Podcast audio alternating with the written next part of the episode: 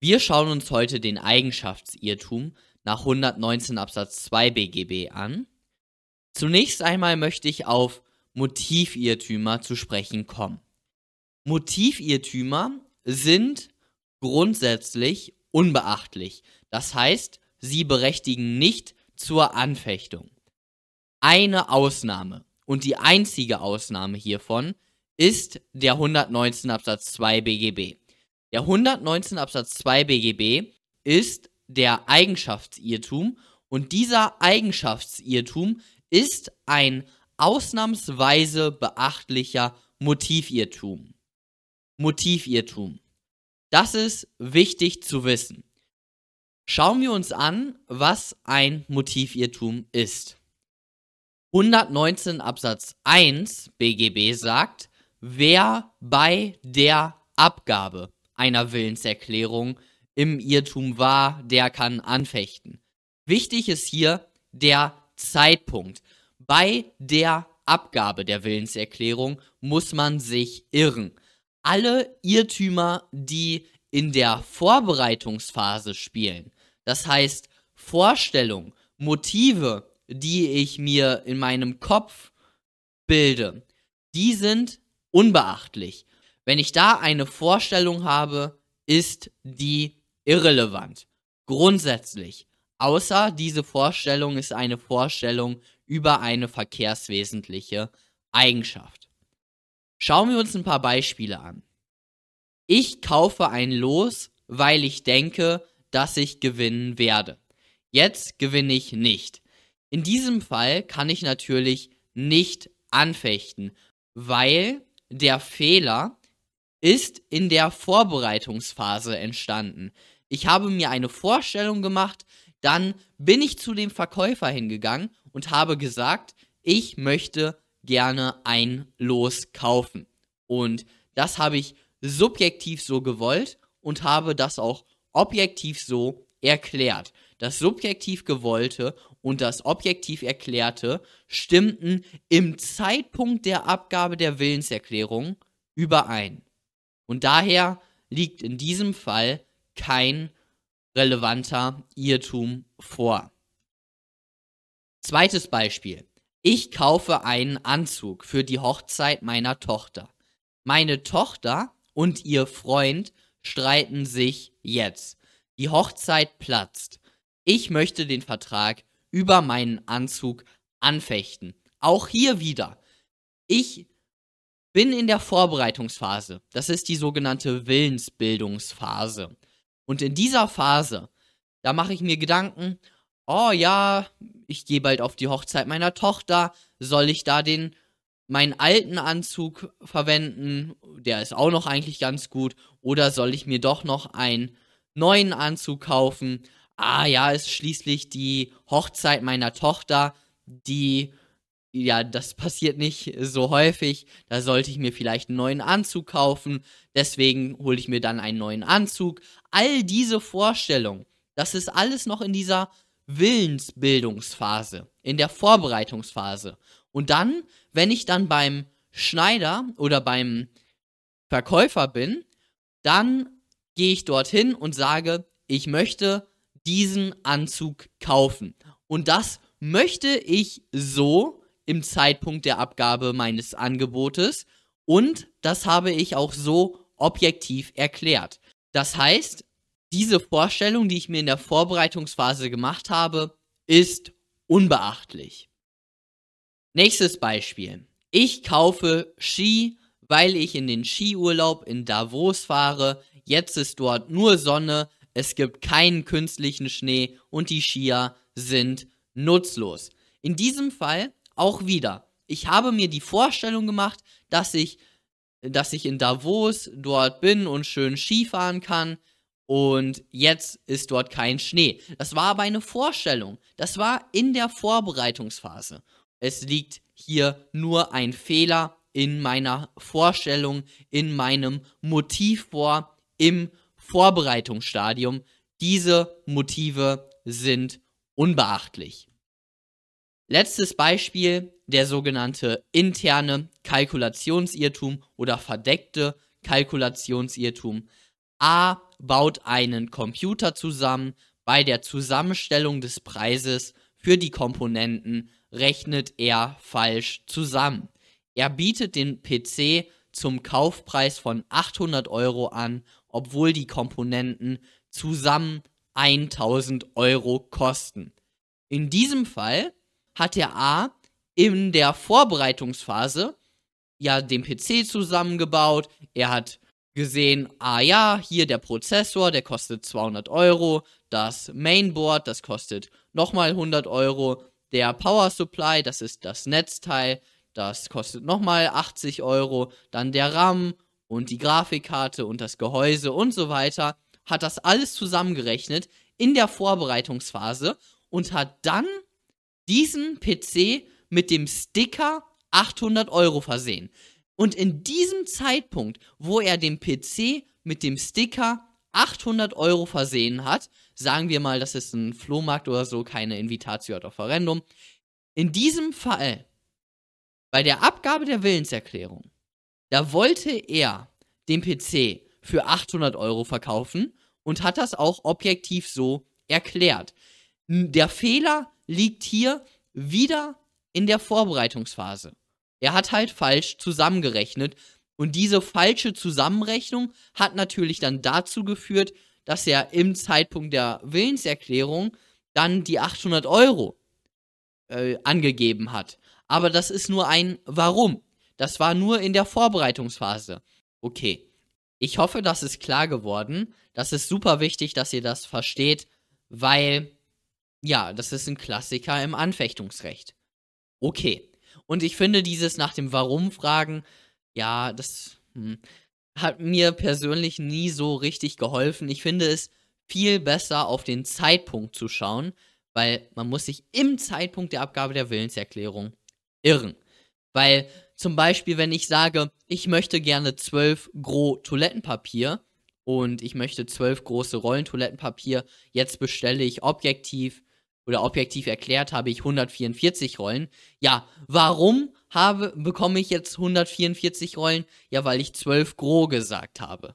Und da könnte man ja jetzt denken, ja, warum? Ja, ist das nicht ein Motivirrtum? Aber nein, das ist kein Motivirrtum, weil ich mich im Zeitpunkt der Abgabe der Willenserklärung, wie es der 119 Absatz 1 sagt, da habe ich mich geirrt. Das ist ein relevanter Irrtum. Schauen wir uns das Schema an. 119 Absatz 2 BGB sagt, als Irrtum über den Inhalt der Erklärung gilt auch der Irrtum über solche Eigenschaften der Person oder der Sache, die im Verkehr als wesentlich angesehen werden. Zwei Anmerkungen zu dem Gesetzestext. Ihr seht hier, dass der Gesetzgeber den Eigenschaftsirrtum als Unterfall des Inhaltsirrtums kategorisiert hat. Er sagt ja hier, als Irrtum über den Inhalt der Erklärung gilt auch ein Eigenschaftsirrtum. Diese Kategorisierung ist falsch, wie ich schon ganz zu Anfang gesagt habe. 119 Absatz 2 BGB ist vielmehr als ein ausnahmsweise beachtlicher Motivirrtum zu sehen. Zweite Anmerkung und wichtige Anmerkung für das Schema, was wir uns jetzt anschauen werden.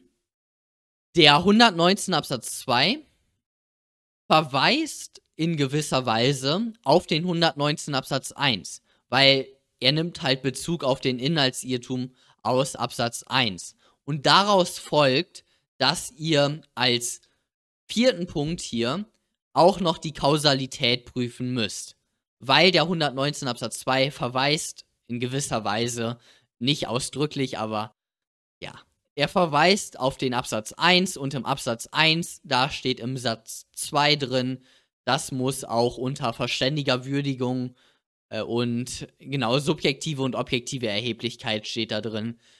Genau, das muss also auch noch hier beim 119 Absatz 2 geprüft werden. Hier seht ihr das Prüfungsschema. Und ihr wisst ja aus meinem Einführungsvideo, dass der 142 Absatz 1 die erste Norm ist, die ihr zitiert. Und im 142 steht drin, wird ein anfechtbares Rechtsgeschäft, das heißt, wir brauchen einen Anfechtungsgrund, weil sonst ist ein Rechtsgeschäft nicht ein anfechtbares Rechtsgeschäft, wird dieses anfechtbare Rechtsgeschäft angefochten. So steht es im 142 Absatz 1, ich glaube sogar wortwörtlich drin. Und dieses angefochten, das meint eine Anfechtungserklärung. Also, wir brauchen einen Anfechtungsgrund und eine Anfechtungserklärung. Und diese beiden Voraussetzungen haben wir jetzt hier aufgeführt. Beim Anfechtungsgrund bin ich jetzt sofort auf den Eigenschaftsirrtum gesprungen.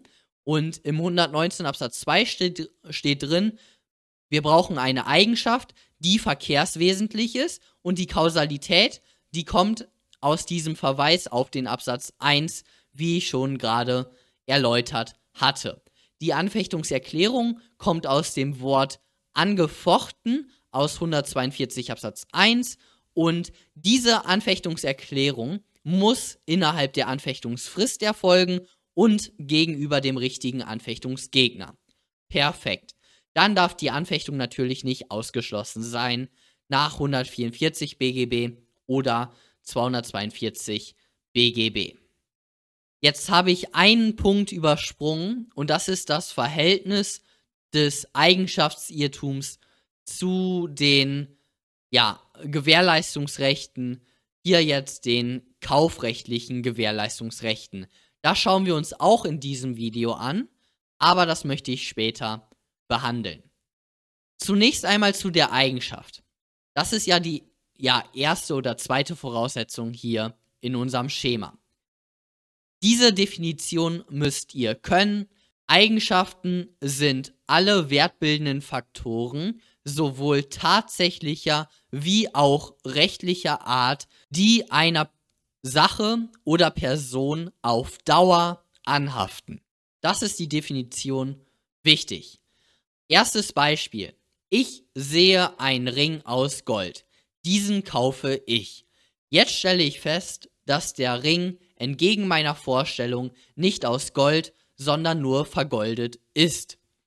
Zunächst einmal kommt als Anfechtungsgrund der 119 Absatz 2 BGB in Betracht Dafür brauchen wir ein Irrtum über eine verkehrswesentliche Eigenschaft. Ist es eine Eigenschaft, ob der Ring aus Gold ist oder vergoldet ist? Natürlich, das ist ein wertbildender Faktor tatsächlicher Art und der Ring ist dauerhaft aus Gold oder nur vergoldet und haftet natürlich einer Sache an. Deswegen ist diese Vergoldung eine Eigenschaft, und das wäre auch eine verkehrswesentliche Eigenschaft und daher könnte ich hier nach 119 Absatz 2 BGB anfechten. Beispiele für Eigenschaften einer Sache sind die Echtheit eines Bildes, das Alter einer Antiquität, die Lage eines Grundstückes oder die Bebaubarkeit eines Grundstückes und so weiter.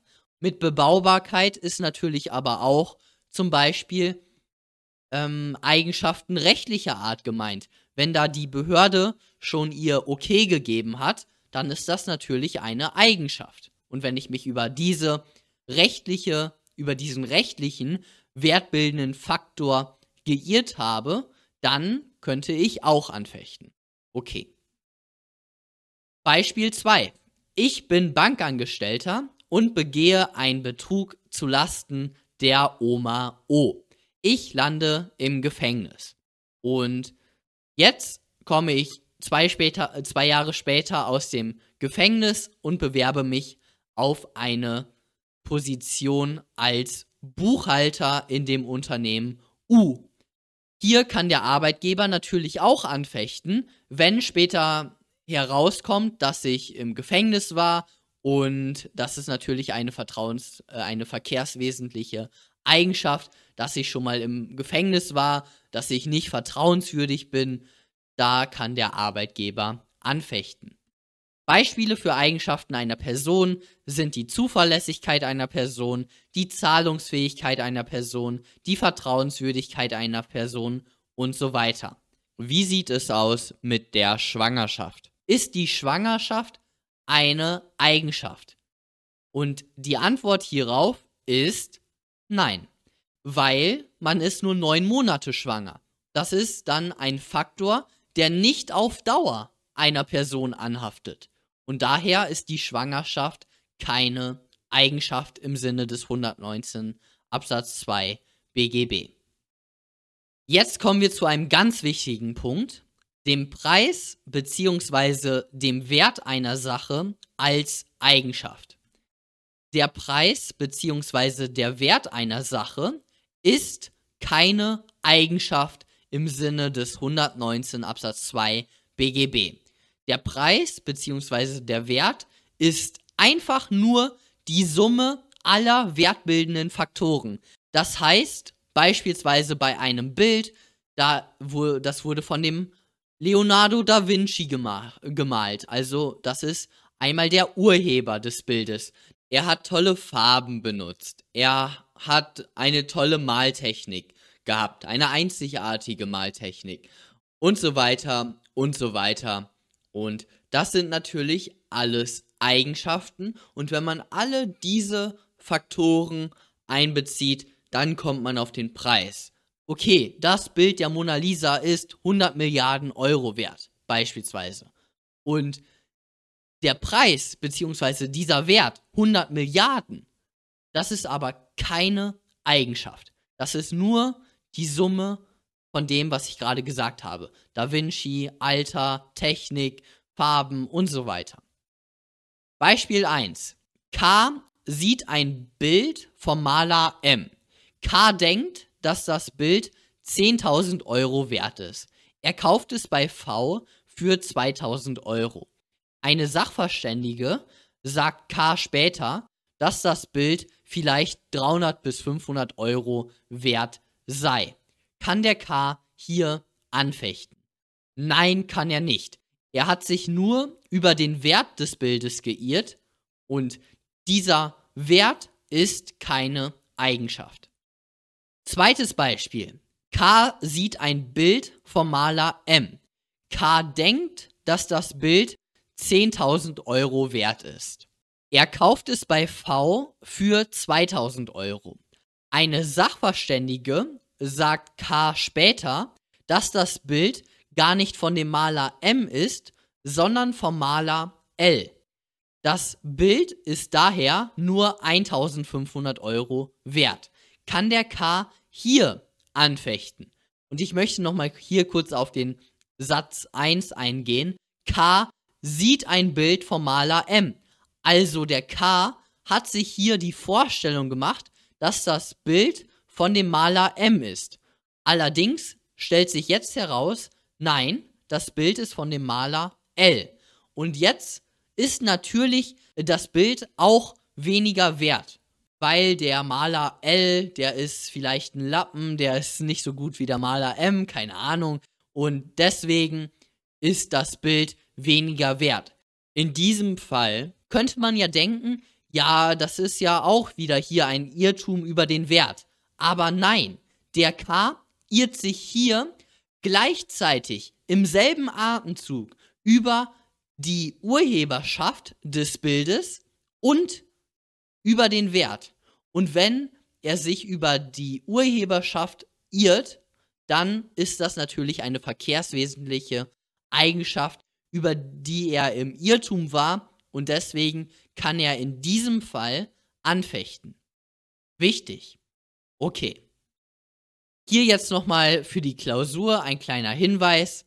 Juwelier V irrt über den Wert des Ringes, den er für 90 Euro zum Verkauf anbietet, weil er ihn irrtümlich nur für vergoldet hält, während der Ring in Wirklichkeit aus Gold ist. In diesem Fall kann der Juwelier V natürlich nach 119 Absatz 2 anfechten. Kann er dann hat der K, der Käufer, hat dann einen Anspruch auf 122 BGB auf den Ersatz des Vertrauensschadens. Okay. Wichtig ist aber auch nochmal hier meine Anmerkung jetzt, dass der Käufer natürlich auch einen quasi vertraglichen Anspruch aus Culpa in Contrahendo gegen den V hat. Weil der V, der ist hier Juwelier, der muss ja wohl wissen, ob sein Ring, den er verkauft, vergoldet ist oder aus Gold. Und wenn er das nicht weiß, dann ist er fahrlässig und dann hat der K gegen V hier auch noch neben dem 122 BGB einen Anspruch aus Culpa in Contrahendo. Okay, kommen wir zum zweiten bzw. dritten Punkt in unserem Schema, der Verkehrswesentlichkeit. Die Eigenschaft ist verkehrswesentlich, wenn sie nach der Verkehrsanschauung im Hinblick auf das konkrete Geschäft von Bedeutung ist. Hier ein Beispiel von dem Professor Fairvers. Der Arbeitgeber betreibt eine Rechtsanwaltskanzlei und stellt nach einem ausführlichen Bewerbungsgespräch den Arbeitnehmer AN als Rechtsanwalt ein. Als sich nach einigen, Ta einigen Wochen herausstellt, dass der Arbeitnehmer, der AN, nicht gut Fußball spielt, ficht der Arbeitgeber den Arbeitsvertrag an. Schließlich nehme die Kanzlei jedes Jahr an einem sehr prestigeträchtigen Fußballturnier für Rechtsanwälte teil und er sei deshalb fest davon ausgegangen, dass der Arbeitnehmer auch ein guter Fußballer sei. Okay, das ist natürlich eine Eigenschaft, diese Fußballfähigkeiten, das haftet einer Person an und genau. Die Frage ist aber, ist diese Eigenschaft verkehrswesentlich? Und in diesem Fall würde ich in der Klausur einfach schön subsumieren. Ihr nennt die Definition und dann subsumiert ihr. Das konkrete Geschäft ist hier ein Arbeitsvertrag. Und wenn es um einen Arbeitsvertrag über, ja, für einen Rechtsanwalt geht, dann geht es hier um, ja, dann steht da drin, du bist im Arbeitsrecht äh, tätig, äh, du bearbeitest äh, ja Kündigungsschutzklagen primär von meinen Mandanten und was auch immer, was da drin steht. Und nach der Verkehrsanschauung ist bei einem Arbeitsvertrag für einen Rechtsanwalt es natürlich nicht von Bedeutung, ob der Arbeitnehmer gut Fußball spielen kann oder nicht. Das ist völlig egal für den Rechtsverkehr, für die Verkehrsanschauung im Hinblick auf dieses konkrete Geschäft. Natürlich, wenn es sich jetzt hier um einen Arbeitsvertrag über oder über einen Arbeitsvertrag im Fußballgeschäft handelte, ja, dann ist das natürlich eine verkehrswesentliche Eigenschaft. Allerdings im Hinblick auf das konkrete Geschäft nämlich Arbeitsvertrag für einen Rechtsanwalt, ist für die Verkehrsanschauung es komplett egal, ob der Rechtsanwalt gut Fußball spielt oder nicht. Genau, der dritte bzw. vierte Punkt in unserem Schema war die subjektive bzw. objektive Erheblichkeit. Dazu habe ich oder werde ich ein gesondertes Video machen. Genau, jetzt möchte ich nochmal zu zwei Sonderfällen kommen. K will ein echtes Bild erwerben. Er kauft von V ein Bild, das er zwar für ein Original hält, allerdings wegen des geringen Preises auch von der Möglichkeit einer Kopie ausgeht. Er kauft es trotzdem, weil das Bild ihm gefällt und aus seiner Sicht auch bei Unechtheit seinen Preis wert ist. In diesem Fall kann der K jetzt natürlich nicht wegen 119 Absatz 2 BGB anfechten, wenn sich herausstellt, dass das Bild unecht ist. Weil er ist das Risiko der Unechtheit bewusst eingegangen. Er wusste, oh, das ist hier ja ein geringer Preis und ich bin mir nicht sicher, ob das ein echtes, also ob das das Original ist oder eine Kopie. Aber trotz dieses Risikos, ja, gehe ich das Geschäft ein. In diesem Fall kann er nicht anfechten nach 119 Absatz 2 BGB.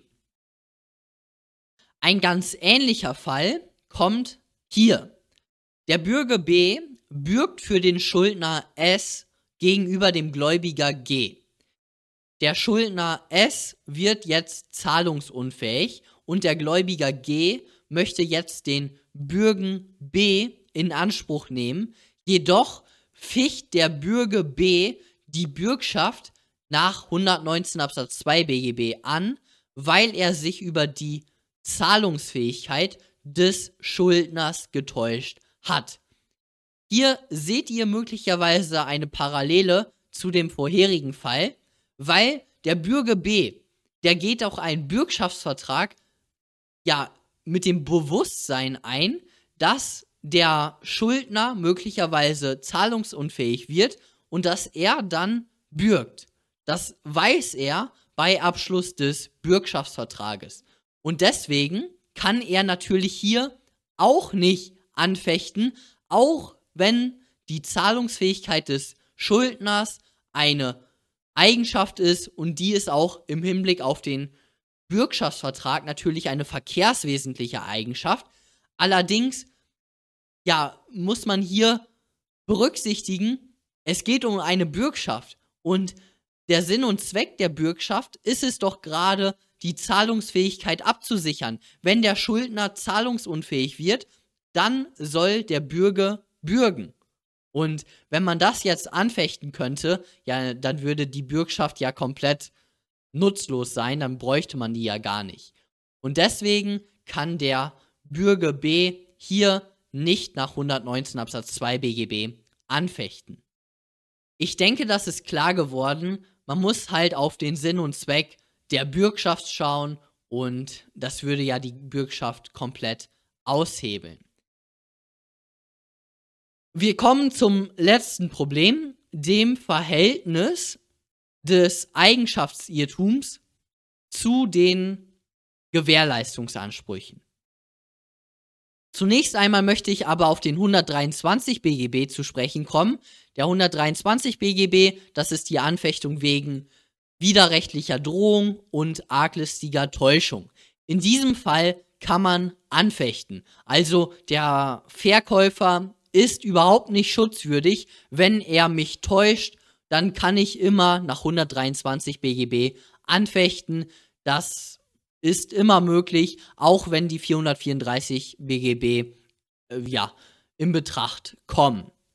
Das gleiche gilt für den 119 Absatz 1, Absatz 1 BGB. Weil der 119 Absatz 1 BGB, der regelt den Fall, dass das subjektiv gewollte und das objektiv erklärte unbewusst voneinander abweichen. In diesem Fall, ja, ist der Fehler, ist die Fehlerquelle eine ganz andere als die, die durch die 434 BGB geregelt werden soll. Und daher ist eine Anfechtung nach 119 Absatz 1 BGB neben den 434 fortfolgende BGB möglich. Jetzt komme ich zum Eigenschaftsirrtum. Und beim Eigenschaftsirrtum, da gibt es zwei Konstellationen. Einmal kann der Verkäufer anfechten und einmal der Käufer. Nehmen wir den folgenden Fall. Ich kaufe eine Waschmaschine. Und diese Waschmaschine, die Elektronik ist äh, ja mangelhaft, fehlerhaft. Die Waschmaschine, die kann ich nicht einschalten und ich kann auch keine Programme auswählen die ist einfach mangelhaft. Jetzt haben wir den Fall. Der Verkäufer, der mir die Waschmaschine verkauft hat, der sagt, ja, die Elektronik der Waschmaschine, das ist eine verkehrswesentliche Eigenschaft.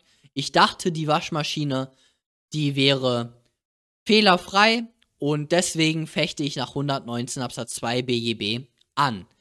Ist das möglich? Die Antwort ist grundsätzlich Nein, weil der Verkäufer würde sich den Gewährleistungsrechten entziehen.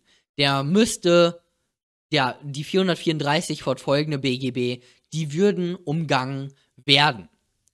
Das heißt im Umkehrschluss, wenn der Käufer keine Gewährleistungsansprüche geltend machen wird, dann kann der Verkäufer nach 119 Absatz 2 BGB anfechten. Wenn der Käufer allerdings Gewährleistungsansprüche hat und sie beabsichtigt geltend zu machen, dann kann der Verkäufer nicht nach 119 Absatz 2 BGB anfechten. Okay.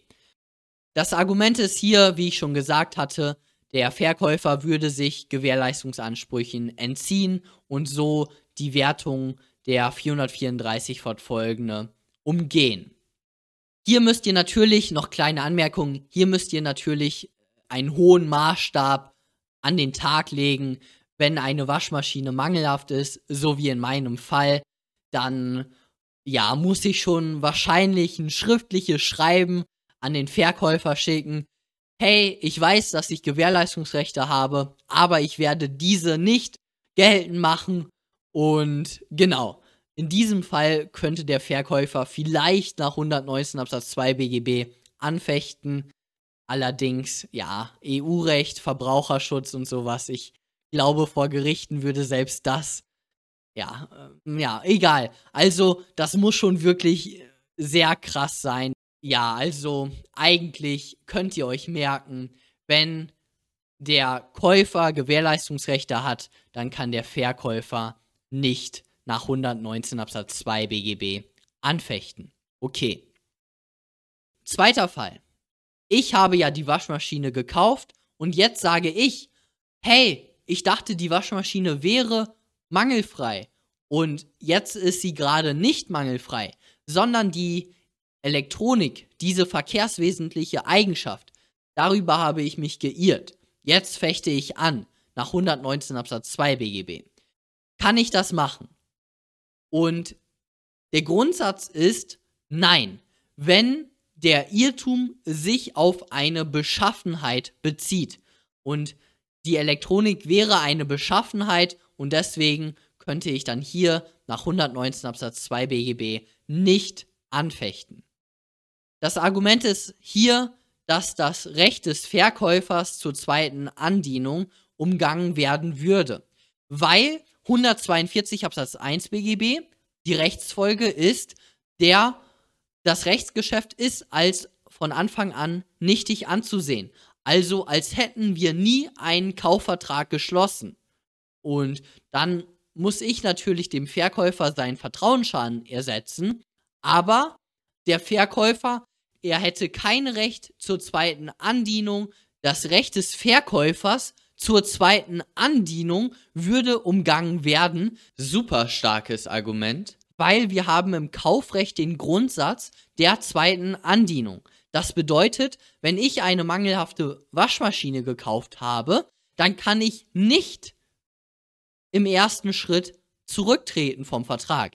Ich kann nicht sagen, boah, Waschmaschine ist mangelhaft, ich möchte den Vertrag mit dir nicht mehr, ich trete zurück. Das kann ich als Käufer nicht.